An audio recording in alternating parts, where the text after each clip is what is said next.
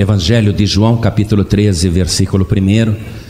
E assim que você achar, veja se ao teu lado tem alguém sem a palavra de Deus. Vê se tem alguém sem o Evangelho. Chegue perto desta pessoa, mostra para ela onde nós vamos ler. Fala: olha, o pastor João Ribe vai ler aqui.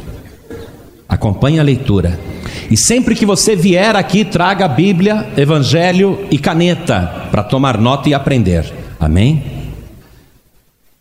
Acharam? Está escrito assim: Ora, antes da festa da Páscoa, sabendo Jesus que já era chegada a sua hora de passar deste mundo para o Pai, como havia amado os seus que estavam no mundo, amou-os até ao fim. Amém? Amém? Preste atenção. Talvez você já tenha lido várias vezes e passado rapidamente por esse versículo, mas é muito profundo. Eu vou ler outra vez. Abra o teu coração. Está escrito: ora, antes da festa da Páscoa. Então nós sabemos que o acontecimento está situado no tempo, sendo antes da festa da Páscoa. Vai ser a última Páscoa de Jesus. E vai ser a última Páscoa para a humanidade. Vai ser a última Páscoa do Antigo Testamento. Vai ser a última Páscoa da história. E para Jesus também vai ser a última.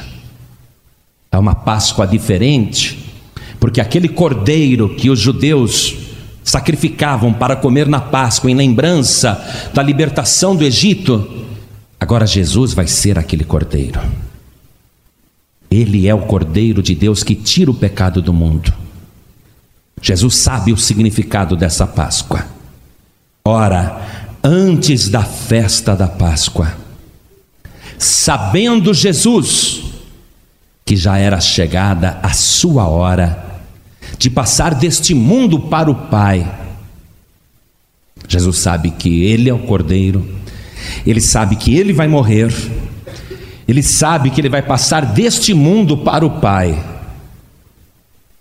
Ele sabe de tudo.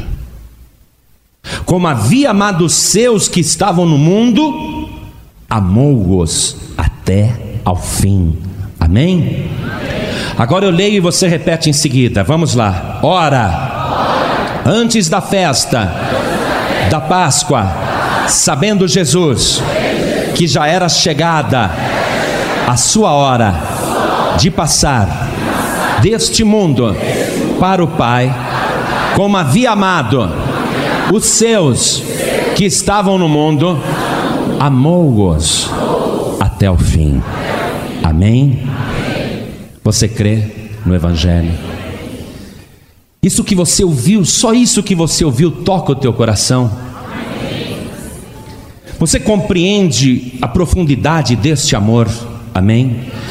Se o Espírito Santo já começou a falar com você, se você quer que o Espírito Santo fale mais ainda, desocupe as tuas mãos e faça o possível e o impossível para dar a melhor salva de palmas para aquele que te amou até o fim. Mas tem que ser a melhor, igreja tem que ser a melhor.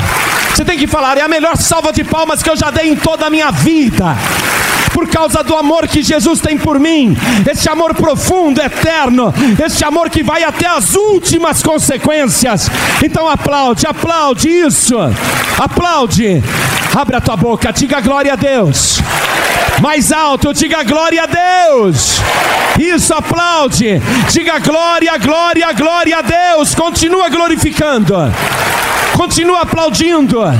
Como quem agradece. Obrigado, Jesus, por ter me amado até o fim.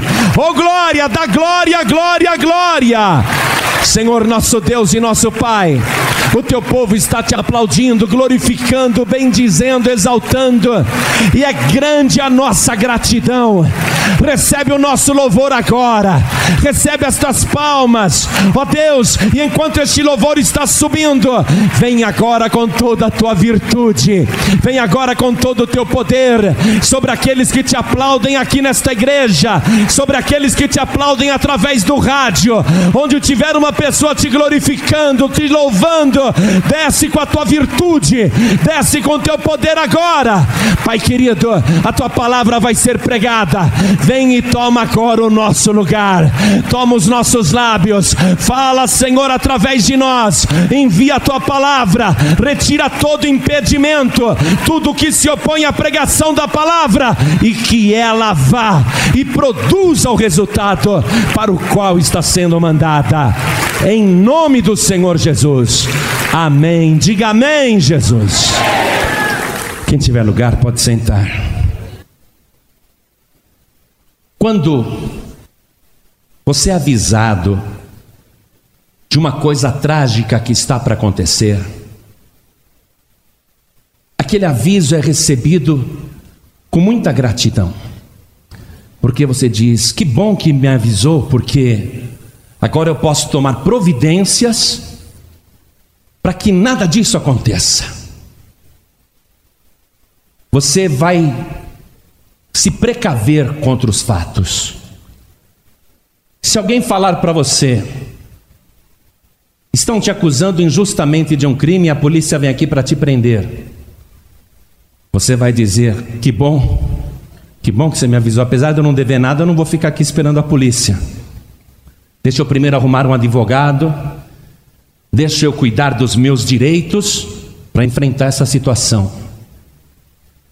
O rei Davi, quando estava em grande perigo por causa de Saul, que era seu inimigo, ainda que Davi não era rei, apenas ungido futuro rei, Davi conversou com Jonatas e falou: Jonatas, vê lá no jantar como é que vai estar o teu pai.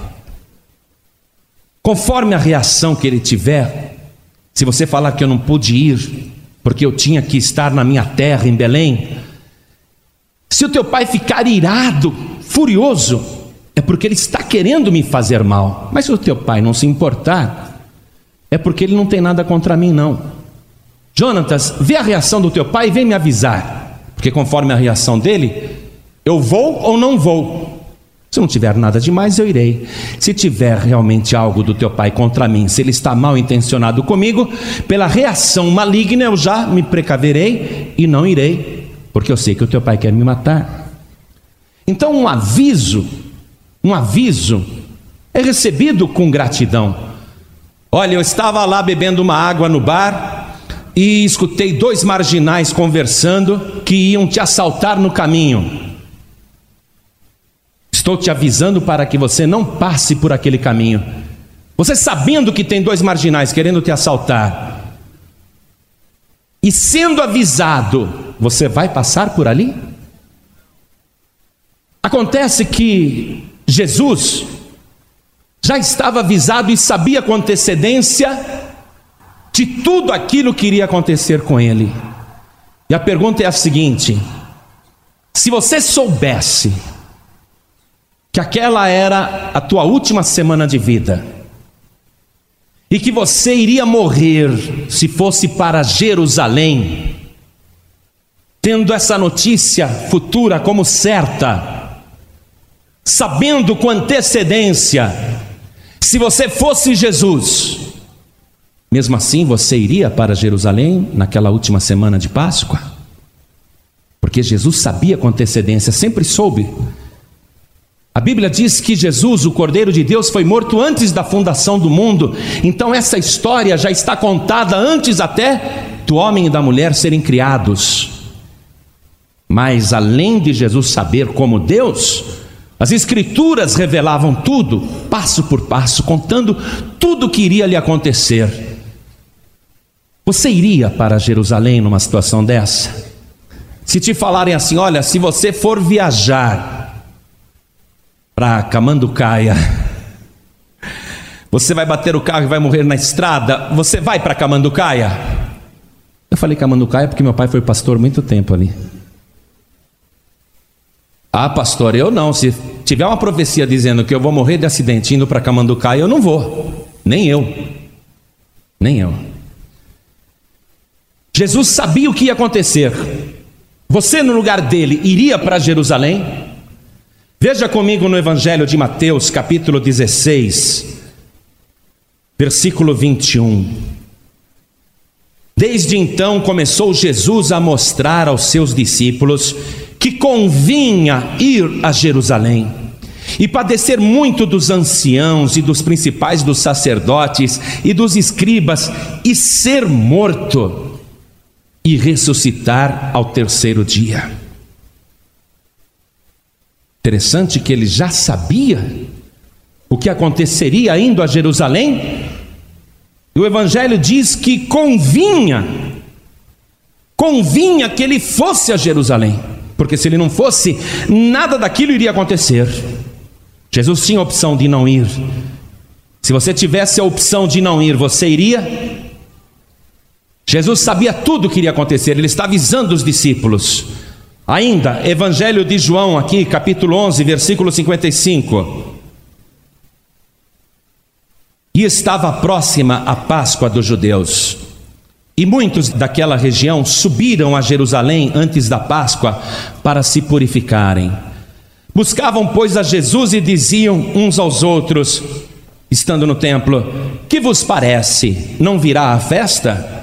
Ora, os principais dos sacerdotes e os fariseus tinham dado ordem para que, se alguém soubesse onde ele estava, o denunciasse para o prenderem. A cidade toda está sabendo: se Jesus aparecer aqui, ele vai ser preso. Estão oferecendo uma recompensa teológica. Avisem se virem o marginal Jesus. Se alguém o vir em Jerusalém, avisem as autoridades eclesiásticas, porque nós precisamos prendê-lo. Todo mundo sabe que ele já tem uma ordem de prisão contra ele, uma ordem verbal. O conselho já decidiu que ele vai ser preso. Aqui no capítulo 12 de João, versículo 23. E Jesus lhes respondeu, dizendo: É chegada a hora em que o filho do homem há de ser glorificado. Dá para você entender isso? Uma morte vai glorificar um homem? Na verdade, na verdade vos digo que, se o grão de trigo caindo na terra não morrer, fica ele só, mas se morrer, dá muito fruto. Quem ama a sua vida, perdê-la-á, e quem neste mundo aborrece a sua vida, guarda-la-á para a vida eterna.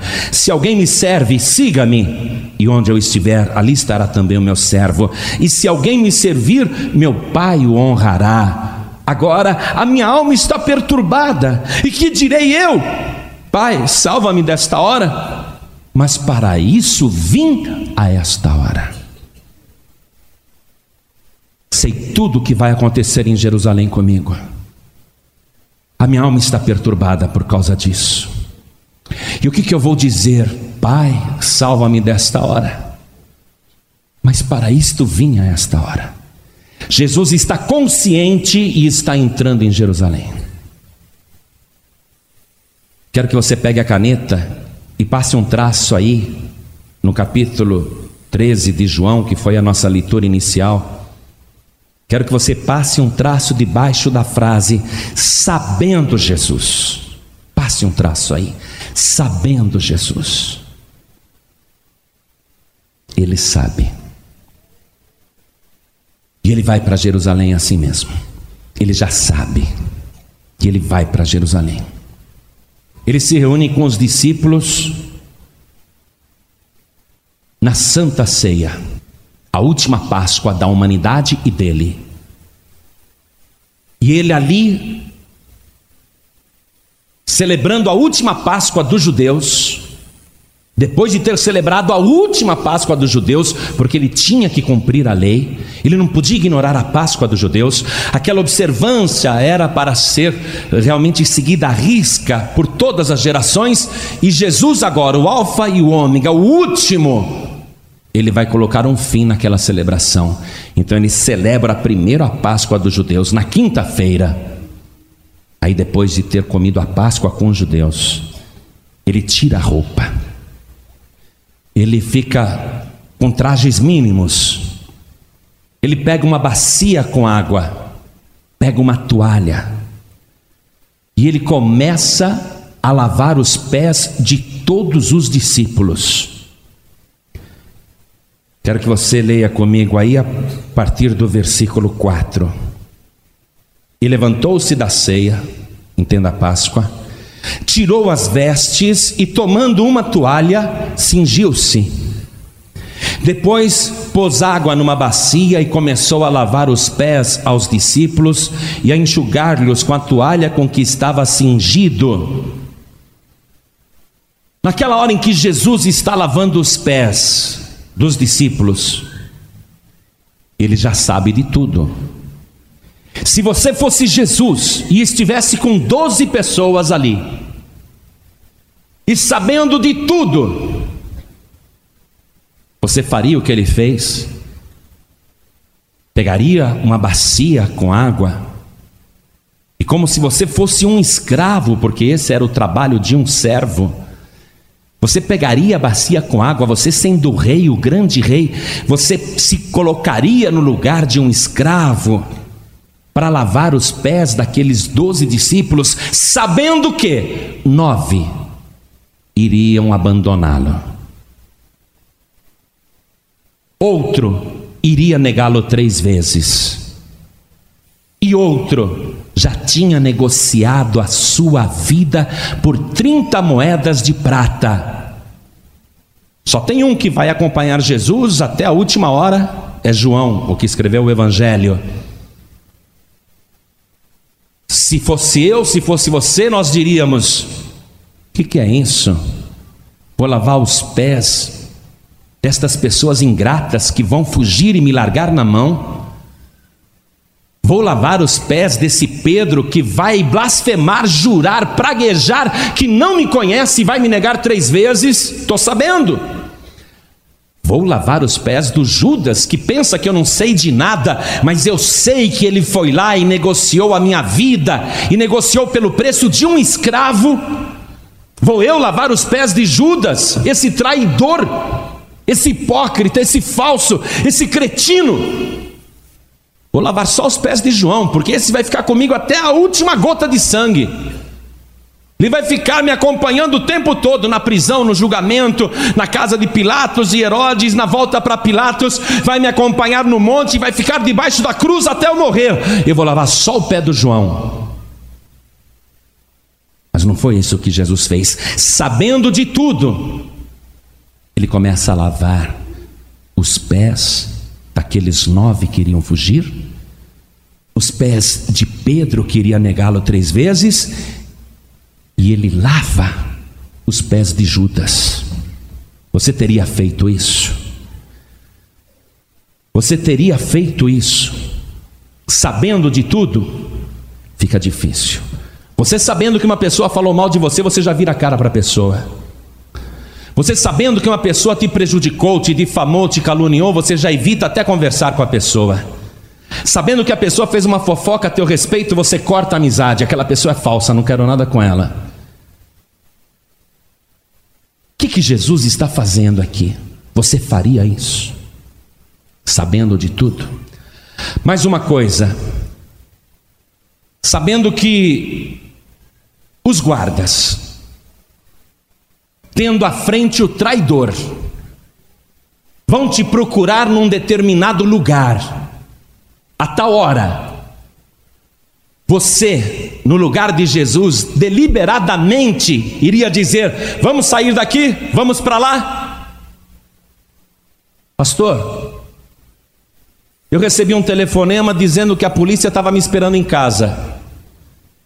É lógico que eu não fui para casa. Olha o que Jesus está fazendo. Ele sabe que os guardas, tendo Judas à frente, estarão ali no Getsemane, no Jardim das Oliveiras, naquele lugar onde ele costumava se reunir para orar.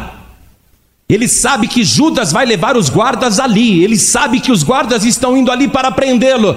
No lugar de Jesus, você iria para lá? Você iria para aquele lugar? Leia comigo aqui no Evangelho de João, capítulo 18, versículo 1 até o 3. Tendo Jesus dito isso, Saiu com seus discípulos para além do ribeiro de Cedron, onde havia um horto, no qual ele entrou com seus discípulos.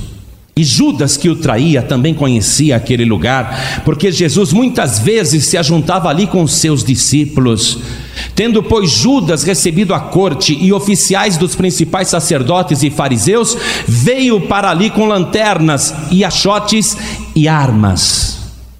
Você iria ali sabendo que a polícia está ali, a guarda está ali, que estão armados com o propósito de te prenderem?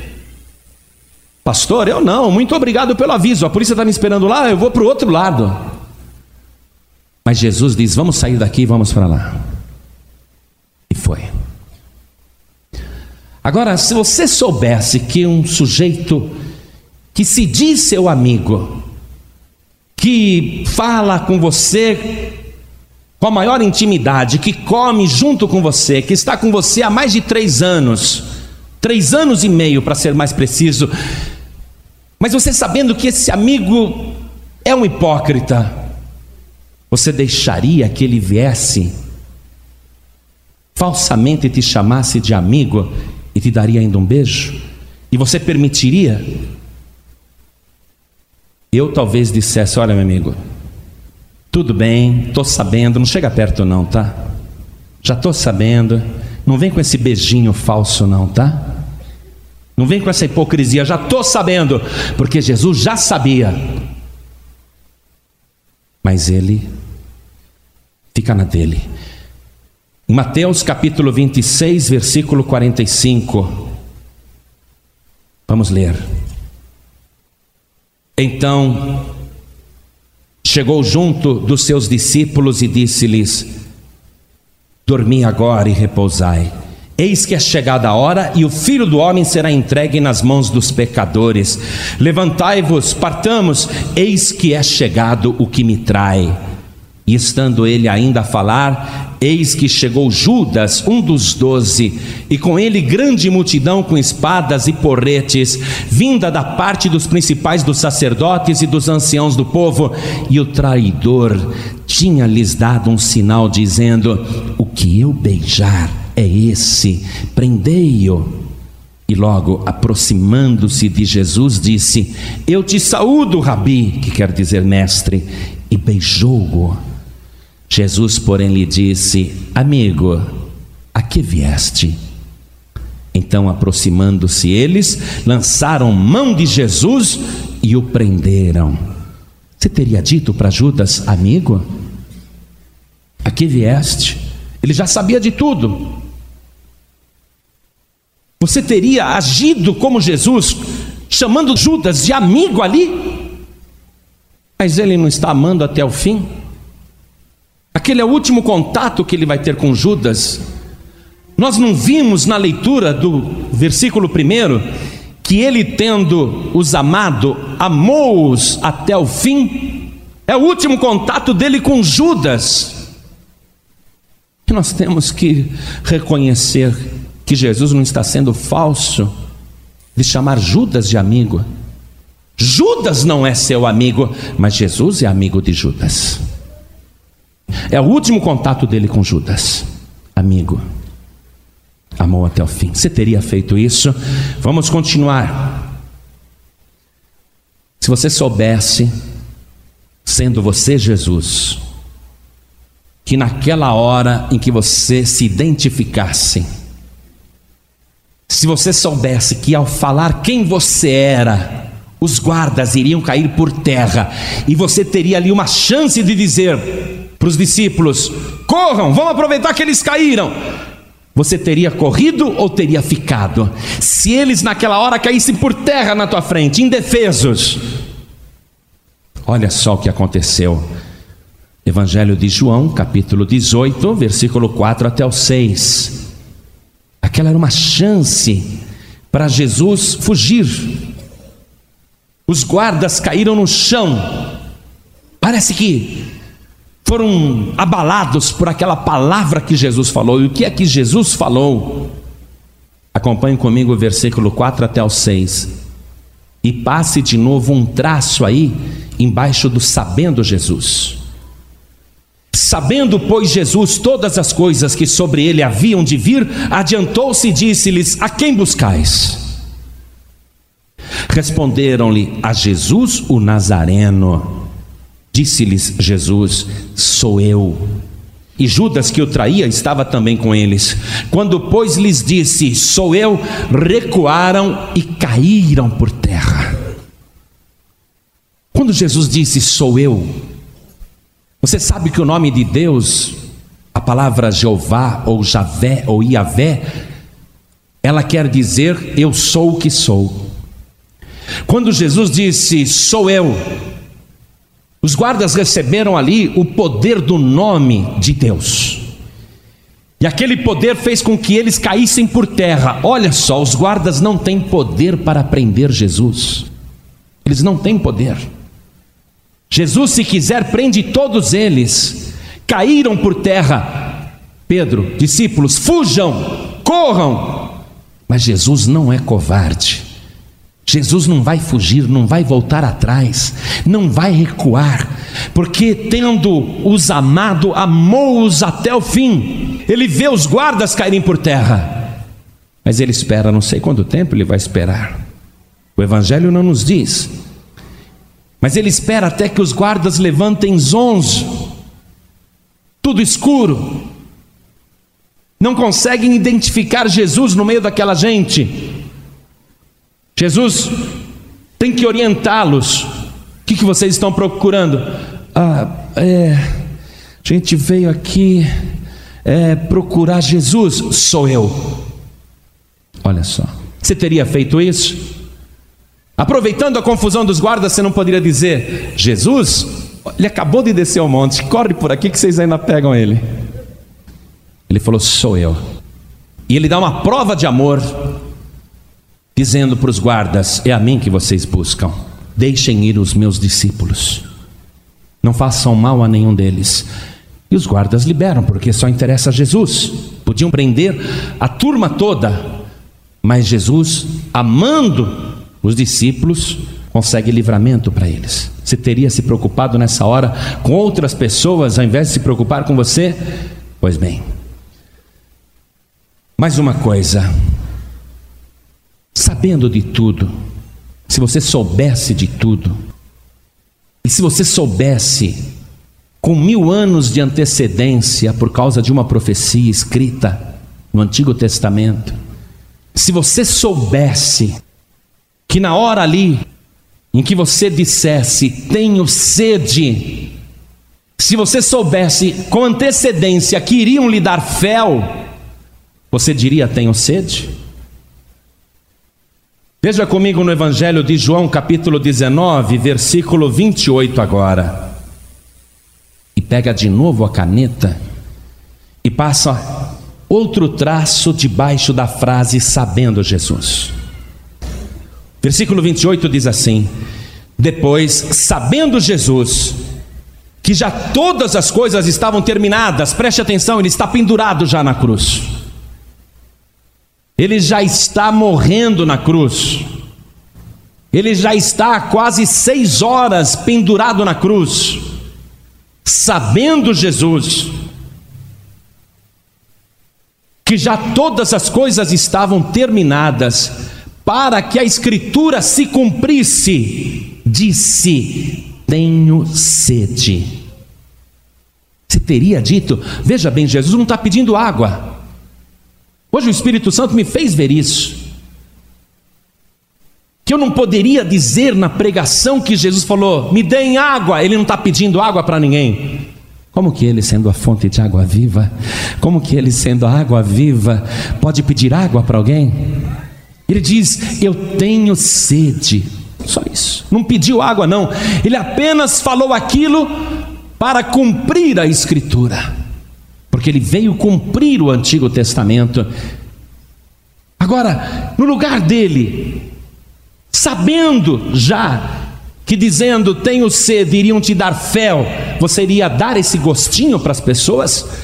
Vamos ver a profecia lá no Salmo de número 69, versículo 21 que além de Jesus, como Deus, saber de tudo, ainda estava escrito aqui na palavra, com 1023 anos de antecedência, que isso iria acontecer. Olha aqui, deram-me fel por mantimento, e na minha sede me deram a beber vinagre. Essa escritura tinha que se cumprir. Sabendo disso, Jesus ali na cruz morrendo, olha só, ele está recapitulando a escritura inteira.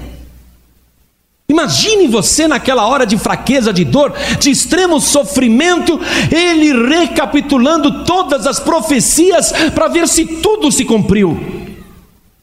E ele viu que quase todas se cumpriram, todas, mas ainda na fraqueza, até o fim, amando até o fim, para cumprir verdadeiramente a Escritura, ele se lembra que falta apenas uma profecia, o Salmo 69, versículo 21.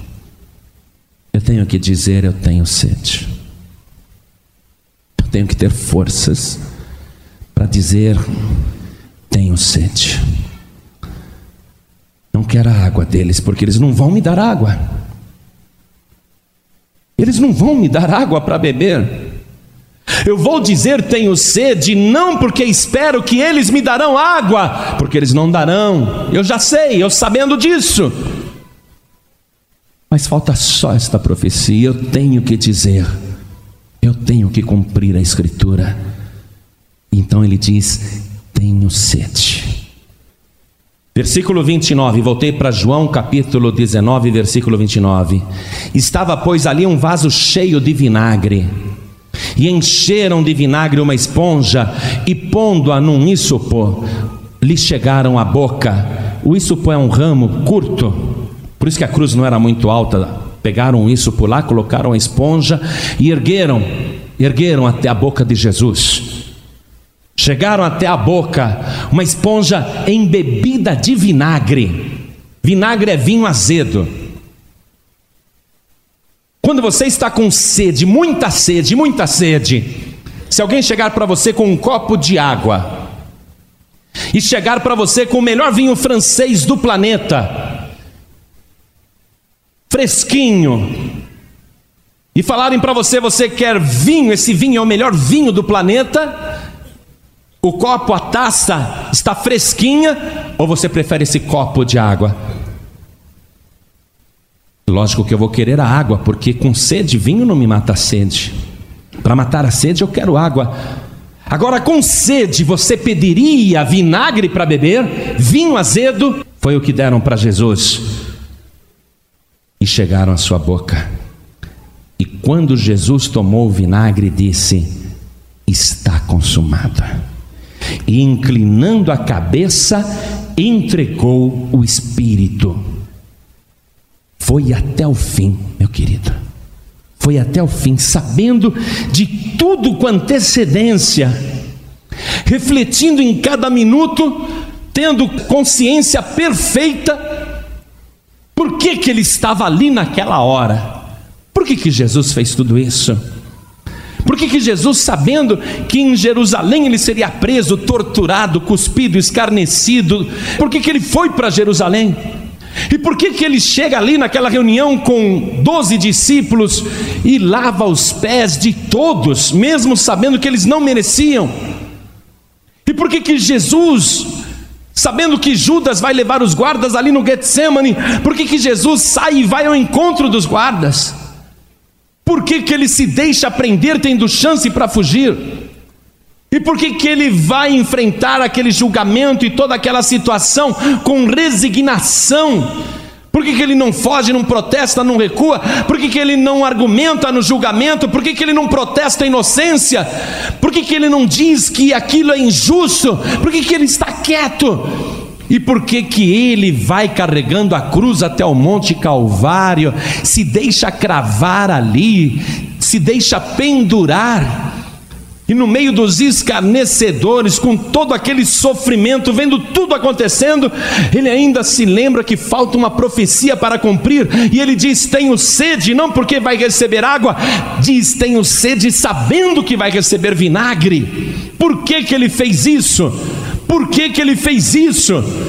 Querido, querida, a explicação está no próprio capítulo 13 de João, versículo 1. Ora, antes da festa da Páscoa, sabendo Jesus que já era chegada a sua hora de passar deste mundo para o Pai, como havia amados que estavam no mundo, amou-os até o fim. E não foram só aqueles doze, Jesus Cristo amou você, Jesus Cristo amou a mim, e ele foi até o fim por causa deste grande amor, por por toda a humanidade. Ele sabia que tinha que enfrentar aquela punição, aquele castigo, aquela maldição por amor à humanidade.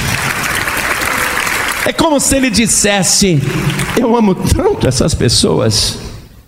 É como se ele dissesse: Eu te amo tanto que eu vou até o fim.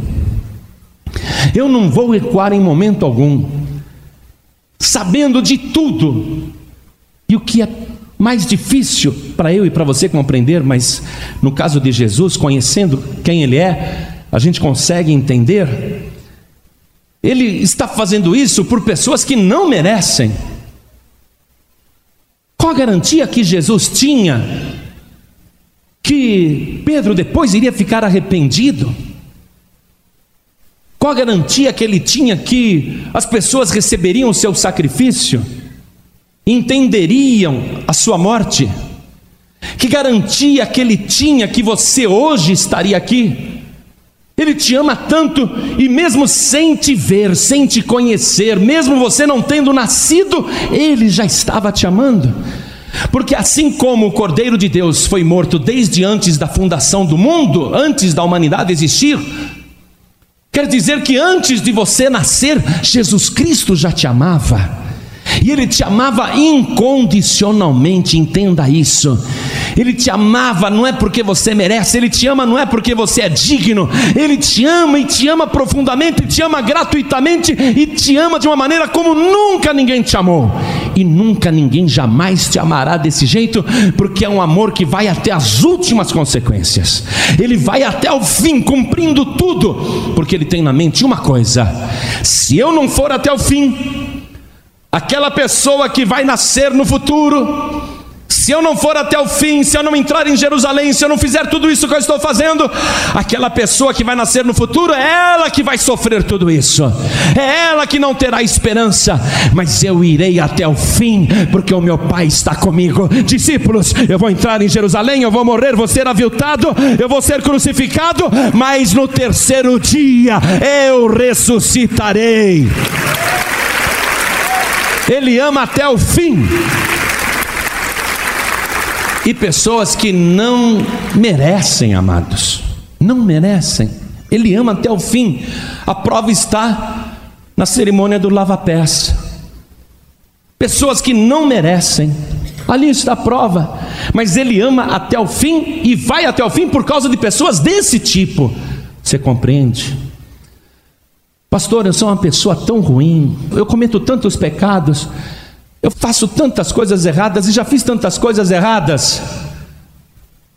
Mas você sabe de uma coisa, apesar de tudo, Ele não deixou de te amar um milímetro sequer. Apesar de você ser quem você foi ou é, por mais que você tenha feito, Nada disso diminuiu um milímetro do amor de Jesus. Como é que pode, pastor? Eu não mereço, eu não sou digno. Eu sei, nenhum daqueles também eram. Inclusive a multidão que estava debaixo da cruz, ali xingando, blasfemando, ironizando, zombando, escarnecendo, ninguém merecia, mas ele voluntariamente está perdoando todo mundo. Você consegue compreender isso? É um amor muito grande. É um amor que foge da compreensão do nosso entendimento, mas Ele ama, simplesmente ama e ama até o fim, mesmo a gente não merecendo. E por este amor, Ele vai dar a sua vida e todo o seu sangue. Um homem ele trabalhava numa ponte elevadiça. Sabe aquelas pontes que no meio elas se abrem assim e levantam para o navio passar? Aí depois que o navio passou, ele aciona a alavanca e a ponte fecha e os carros passam. Quando vai passar um navio, ele tem que levantar a ponte para o navio passar em segurança. E esse era o trabalho do homem. Um dia de domingo, em que o homem estava de plantão na ponte, ele não quis deixar o único filho em casa. Falou: Filho, vamos com o pai. Vamos ficar comigo lá na ponte. Vamos ficar vendo os navios passarem. Vamos ficar juntos hoje. E ele levou o filho até a cabine. E o filho está lá, naquele dia ensolarado, bonito, um menino pequeno, o único filho daquele homem. E o menino está gostando muito de estar com o pai naquele trabalho, vendo o pai mexer uma alavanca e a ponte se levanta e abre e o navio passa. O seu pai mexe outra alavanca e a ponte se abaixa e os carros passam. Ele acha o pai tão poderoso. O pai dele é um homem tão forte e tão inteligente. Olha o que o meu pai faz com esta ponte. E o menino está ali se divertindo muito, entusiasmado com a paisagem, com aquele trabalho, com aquela cabine. O pai até deixa ele segurar junto na alavanca e puxar, para ver como a ponte se abre. E depois mexer em outra alavanca e a ponte se fecha. O menino está ali. Tudo parece muito tranquilo naquele dia. E o menino está brincando, para lá e para cá. E o pai observando o movimento, porque ele tem que ver a hora que o navio passa para abrir. E ele vê um navio, um transatlântico de luxo, com muitas pessoas a bordo. E as pessoas estão no convés, olhando a paisagem, bebendo champanhe, bebendo uísque, a música está muito alta, as pessoas estão rindo. É um navio muito bonito, todo mundo no navio está se divertindo. E ele começa a falar: Filho, filho, vem ver que navio grande, que navio bonito que vai passar. Um navio de lazer. As pessoas estão em festa. Vem ver, filho, vem para cá. E o menino não aparece. Filho, filho, vem ver, vem ver aqui o navio. E ele começa a procurar o filho, o navio está chegando, e as pessoas dentro do navio dando risada, bebendo, se divertindo, as pessoas enamoradas, distraídas. Filho, corre, vem ver aqui que navio bonito! E o menino não aparece. Aí ele começa a procurar o filho e ele olha para baixo. Ele não sabe como aquilo aconteceu. Mas o menino, brincando por ali, escorregou e caiu bem no meio das engrenagens e bateu a cabeça e está desmaiado ali no meio das engrenagens. Coração daquele pai dispara. Ele vê o navio chegando e ele dá um grito: Meu filho, meu filho, sai daí, meu filho, sai daí. E o menino não escuta. E ele começa a se esticar e tenta alcançar o menino com a sua mão. E ele olha e vê que o navio está chegando e o menino ali na engrenagem, ele não consegue pegar o menino. Vai dando um desespero naquele pai. Ele começa a ficar enlouquecido. Ele começa a olhar pelos lados, ver se tem uma escada, ver se tem um jeito, se tem uma corda, se tem uma maneira. O navio está chegando e ali no navio todo mundo rindo, se divertindo todo mundo a passeio, a lazer, ninguém sabe do que está acontecendo, e aquele homem no drama, eu tenho que tirar o meu filho, eu tenho que tirar o meu filho, ele começa a transpirar, começa a se desesperar, meu filho, meu filho, e o menino não se mexe, está no meio das engrenagens. Aí aquele homem fica num drama, porque ele sabe, ele sabe, que ele só pode tomar uma decisão ele sabe o que vai acontecer com a decisão que ele vai tomar. Uma decisão. Ele pensa: se eu não mover a alavanca para a ponte se abrir, esse navio vai bater porque não tem mais tempo de parar. e centenas de pessoas vão morrer. Muitas pessoas vão morrer. Mas se eu levantar a ponte, a engrenagem vai se mover, e é o meu filho que morre. Esse homem fica desesperado. O que, que ele faz? O filho está lá desacordado, ele não pode se mexer, não pode fazer nada. O pai não pode alcançá-lo, não pode salvá-lo, não pode fazer nada. Ele está pensando: o que, que eu faço? O que, que eu faço? Ele olha lá para o navio que está se aproximando e ninguém está aí, está todo mundo rindo, está todo mundo alegre, estão bebendo, a música é muito alegre, a música é muito alta, ninguém sabe de nada, só aquele pai, só aquele pai. O que, que eu faço? Que eu faço? O que, que eu faço, meu filho? Eu preciso te tirar daí, meu filho. E o navio está chegando, meu filho, meu filho. E ele olha para o convés do grande transatlântico, todo mundo rindo todo mundo se divertindo, ninguém sabe do drama daquele pai, e ele pensa: o que, que eu faço? O que, que eu faço? O que, que eu faço? O que, que eu faço? E ele faz a coisa mais difícil que ele poderia ter feito na vida.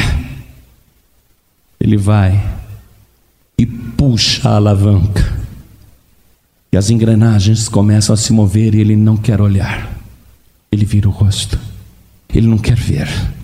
Ele sabe que o filho dele está sendo esmagado ali. Ele sabe que o filho dele está morrendo. E ele está chorando, mas ele não pode fazer nada, ele não quer ver, ele não quer olhar. E ele vê o navio passando a salvo por debaixo da ponte, ele olha aquelas pessoas dentro do transatlântico. As pessoas tão felizes, tão alegres, tão alheias, tão indiferentes rindo tanto, se divertindo tanto, e o navio passa, todo mundo passa, ninguém que está no navio morre, mas o homem sabe que o sangue do filho dele engraxou aquelas engrenagens. Ele sabe que o sangue do filho dele foi vertido ali e que o filho dele morreu por todas aquelas pessoas que estão no navio, mas naquele navio ninguém se importa com isso e ninguém sabe e ninguém está nem aí. Nesta hora, o pai amava o filho, mas por alguma razão, ele achou que ele tinha que dar a vida do filho dele para salvar as pessoas que estavam no navio. Ele não queria que as pessoas que estavam ali indiferentes morressem. E aquelas pessoas continuaram a viagem indiferentes, rindo, se divertindo, continuando o seu destino. Você está compreendendo tudo isso? Quando Jesus estava ali morrendo de braços abertos, o céu se escureceu, o sol sumiu, a lua desapareceu, as estrelas se esconderam, houve trevas em toda a terra, uma escuridão total. Deus virou o rosto, Deus virou o rosto. Deus sabia que o filho dele estava sangrando. Deus gostaria de chegar ali, pegar o filho dele com a mão, tirar da cruz, salvar o seu filho, mas ele não podia, ele não podia, porque sobre o seu filho estavam os pecados de toda a humanidade, passada, presente e futura, inclusive os meus e os teus pecados. O pai não podia se aproximar do filho, então ele virou o rosto, e o filho não estava inconsciente. O filho, apesar de fraco, apesar de estar com sede, apesar de ter pouco sangue no corpo, ele levanta os olhos para o céu e ele diz: Deus meu, Deus meu, por que me desamparaste?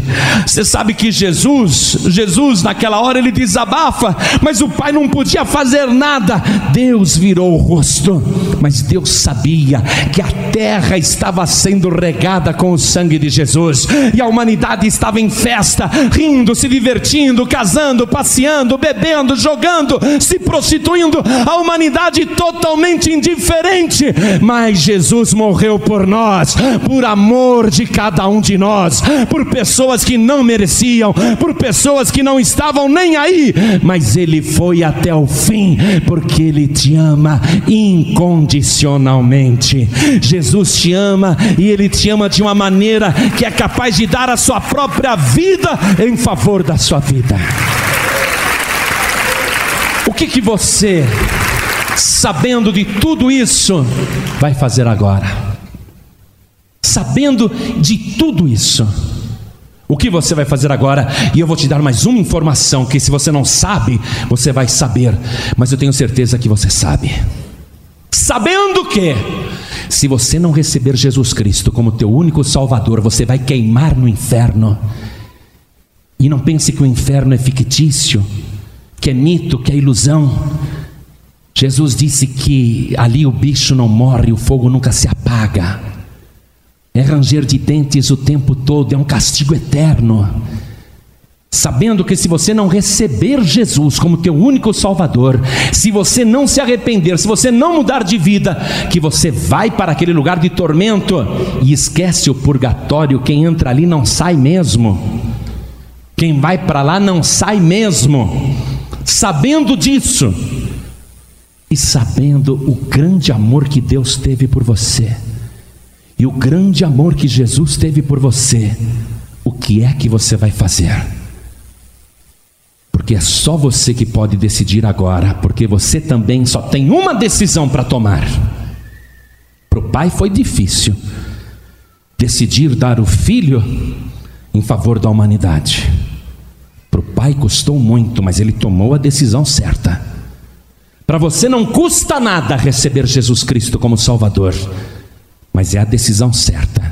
Ou você toma a decisão certa agora de entregar tua vida para Jesus, já agora, ou você toma a decisão errada de continuar no transatlântico, transatlântico deste mundo, se divertindo nesta vida, indiferente a tudo que o Senhor Jesus fez por você sabendo que Jesus te amou desse jeito, sabendo que o Pai te ama desse jeito, sabendo que o Pai preferiu entre a sua vida e a do seu unigênito, ele preferiu sacrificar a vida do seu unigênito. Sabendo disso, o que é que você vai fazer agora? Sabendo com antecedência que Ele é o único Salvador. E imagine se vai ter outro. Imagine se Deus, tendo feito o seu próprio filho passar por tudo isso, vai te arrumar agora a Maria para te salvar. Imagine se Deus, se pudesse fazer com que Kardec te salvasse, ele iria colocar o filho dele para agonizar daquele jeito. Imagine. Deus não abre mão. Deus não abre mão. A salvação da humanidade custou a vida do meu filho Jesus, e eu não abro mão. Quem quiser ser salvo tem que receber o meu filho Jesus como único Salvador. Eu não abro mão disso, diz o Senhor. E Apocalipse 22, 14 está escrito: Bem-aventurados aqueles e aquelas que lavam as suas vestiduras no sangue do Cordeiro, para que tenham direito à árvore da vida e possam entrar na Cidade Santa pelas portas. Pai falou: A vida do meu filho custou muito, me doeu demais ver o meu filho morrer daquele jeito, eu tive que virar o rosto.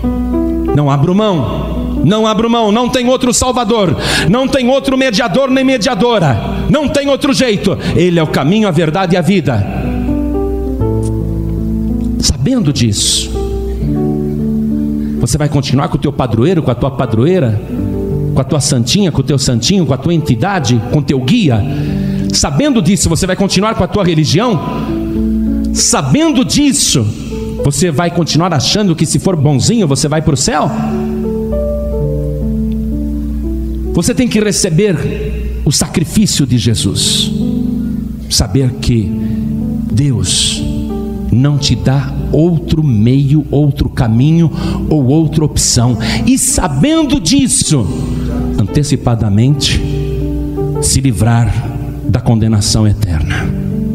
Jesus disse que quem ouve a sua palavra e crê naquele que o enviou, passou da morte para a vida. Se você receber Jesus como único Salvador, você vai ter o direito de receber a vida eterna, mudar a sua história. Jesus já morreu. A parte mais difícil ele já fez. A parte mais difícil Deus já fez. A parte mais fácil é a tua. A tua parte agora é levantar a tua mão e falar: Eu quero entregar a minha vida para Jesus. Eu quero receber este amor com o qual Ele me amou antes de eu nascer. Ele me amou antes da fundação do mundo. E se eu receber Jesus, eu vou me lavar no sangue do Cordeiro, os meus pecados vão ser purificados e eu vou ter o direito de entrar na Cidade Santa pelas portas e ali dentro comer do fruto da árvore da vida. Você só vai entrar se for através do sangue de Jesus. Pastor, o que, que eu faço? Apesar de todos os meus erros, pecados, fraquezas, Jesus te ama até o fim, te ama até o fim. Pedro dizia: Eu não conheço esse homem, nunca andei com ele. Jesus tinha acabado de lavar os seus pés. Daqui a pouco, Pedro, eu juro, juro por Deus que eu nunca vi esse tal de Jesus na minha frente. E pela terceira vez, irado, blasfemando, mentindo, jurando falso. Eu já disse, eu não conheço esse homem, me deixem em paz. Uma pessoa assim, Jesus amou até o fim. Será que você é pior do que Pedro? Ou pior do que os outros? Pior até do que Judas, que ele amou até o fim? Amigo, amigo. Talvez até hoje você não foi amigo de Deus, nem amigo de Jesus. Mas esse tempo todo, Deus e Jesus têm sido seu amigo e quer te salvar agora. Tudo que você tem que fazer é levantar a mão e dizer: Eu quero receber Jesus Cristo como meu único Salvador. Eu quero lavar os meus pecados no sangue de Jesus. Eu quero receber este amor de Deus. Eu quero receber Jesus como meu único e suficiente Salvador. Descruze os seus braços, descruze as suas mãos, tire a mão do bolso. Eu não vou permitir que o diabo te mantenha preso aí, te travando. Eu não vou permitir que o diabo te segure, porque agora, ou você ergue a mão e move a alavanca eterna que abre as portas do céu, ou você não mexe nada, fica imóvel e vai acontecer o maior desastre na tua vida, onde a pessoa mais prejudicada vai ser você, só você. Então mova a tua mão, é a tua decisão agora. Quantos aqui querem receber o Senhor Jesus Cristo como único Salvador? Ergue a mão direita assim bem alto. Ergue bem alta a sua mão direita. Glória a Deus. Aleluia. Eu fico feliz por você. Eu fico muito feliz por você. Deus fica feliz por você. Você vai provar agora que Jesus não morreu em vão. Cada pessoa que ergueu a mão, venha aqui para frente em nome de Jesus. Cada pessoa que ergueu a mão, venha para cá, venha rapidamente e vamos aplaudir o Senhor Jesus por cada uma dessas vidas que está chegando. Olha quanta gente, vamos aplaudir mais o Senhor Jesus. Isso, saia do teu lugar. Diga eu preciso ir até lá. Ele me ama, ele me ama muito. Me dá licença, eu quero ir até lá. Oh glória, venha, venha. Ele te ama. Oh glória. Vamos aplaudir mais o Senhor. Venha, isso. Pastor, aquele navio para mim representa um mundo e as pessoas indiferentes se divertindo e um desastre está para acontecer. Eu já tinha descido daquele navio, sabe, pastor? Eu já tinha descido. Eu já tinha chegado num porto seguro. Mas depois de ter ficado algum tempo no porto seguro, eu resolvi voltar para o navio. Fiquei com saudade daquelas festas, daquelas bebidas.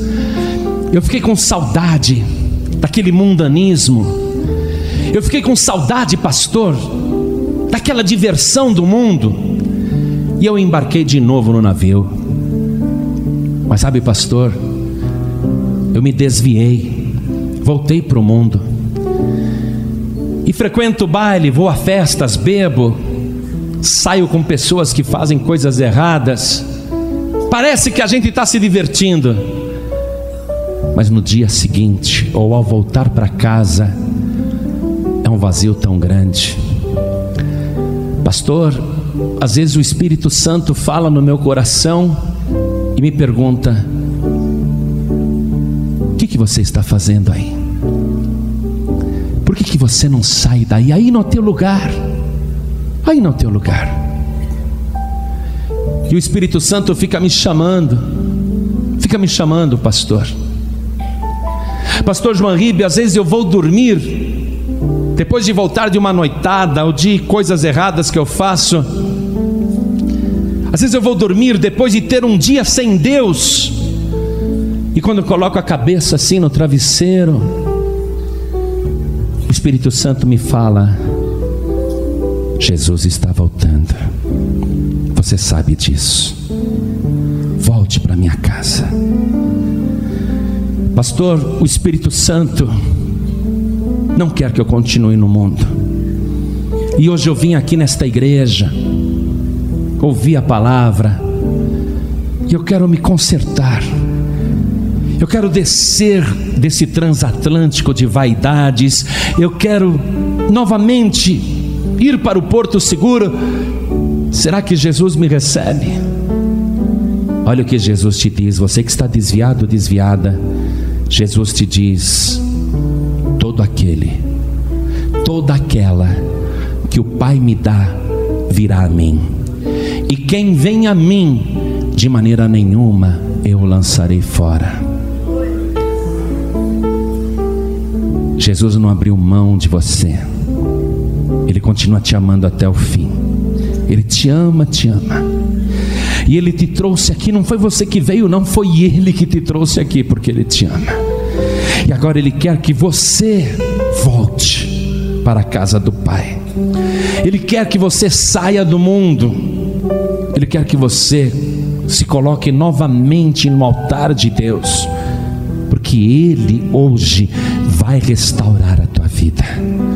Você que está desviado, desviada, afastado, afastada, em nome de Jesus, o Espírito Santo de Deus está te chamando. Saia do teu lugar, venha aqui para frente agora. Venha para cá, venha para frente. Não fique no seu lugar. Venha, venha. Isso, vem. Venha. Oh, glória, venha. Quem pode resistir a um amor desse? Quem pode resistir a um convite desse? Ele me ama. Apesar de tudo, ele me ama. Vem para cá, vem para cá.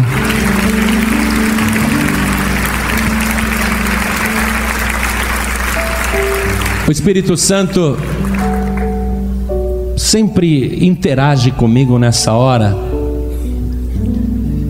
e ele me mostra as coisas. E eu não consigo, não consigo ignorar o que ele me diz. Não consigo. Eu não posso fazer de conta que não estou ouvindo a voz do Espírito Santo. Ele está me dizendo que há muitas pessoas aqui, não são só essas não desviadas. Ele está me dizendo que há pessoas aqui que o diabo está segurando nos seus lugares. E Ele está te mandando sair do teu lugar e vir aqui para frente. Sabendo que o Espírito Santo está te chamando, você vai continuar aí? Você vai deixar o diabo te prender aí? Você que conhece a palavra, não fique. Venha para cá. E não são só esses não, tem mais. Vem para cá, vem para cá, saia do teu lugar, venha para cá. Vem para frente porque o Espírito Santo de Deus está te chamando. Venha correndo, isso, venha. Vamos aplaudir mais o Senhor Jesus. Venha, venha do jeito que você está. Isso, venha, venha. Venha, venha, venha, o Espírito está te chamando. Não é homem que está te chamando, é o Espírito que está te chamando. Pessoas que estão ouvindo pelo rádio, onde estiverem, se estiver em casa, vão se ajoelhar ao pé do rádio. Se estiver no trânsito dirigindo, vão parar o veículo, porque vão fazer conosco esta oração. Eu quero que você que está aqui na frente dobre o teu joelho comigo agora. Coloque a mão direita sobre o teu coração. Irmã, vem rápido que ainda dá tempo de você chegar. Vem, irmão, que ainda dá tempo. O navio não bateu na ponte. Aleluia.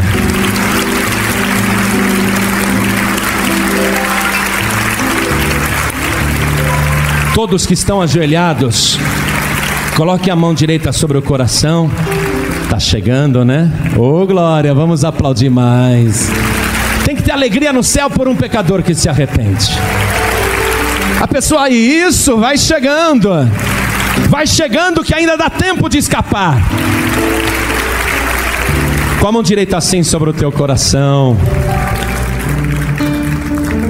Ore comigo, meu Deus e meu Pai. Não tenha vergonha, não. Solta essa voz, meu Deus e meu Pai. Sinta que Ele é teu Deus e sinta que Ele é o teu Pai. Meu Deus e meu Pai. Muito obrigado por este grande amor, este amor incrível, inacreditável, este amor inigualável que faz o Senhor me amar do jeito que eu sou e jamais desistir da minha vida. Meu Pai querido, este grande amor me constrange. E é por isso que vim aqui na frente e me ajoelho diante do teu altar para pedir perdão, para pedir ao Senhor, me perdoe, meu Deus apaga agora os meus pecados e me purifique com o sangue de Jesus. Meu Pai Santo, meu Deus bendito, me dá agora o presente da vida eterna, porque eu tenho este direito, porque aqui, diante do céu, diante da igreja, diante dos homens, eu recebo e confirmo que o Senhor Jesus é o meu único e suficiente Salvador. Meu Pai amado, vem agora com teu Espírito Santo e faça morada dentro de mim. Vem agora e me lava, Senhor, com o sangue de Jesus. Me transforma e me dá uma nova vida.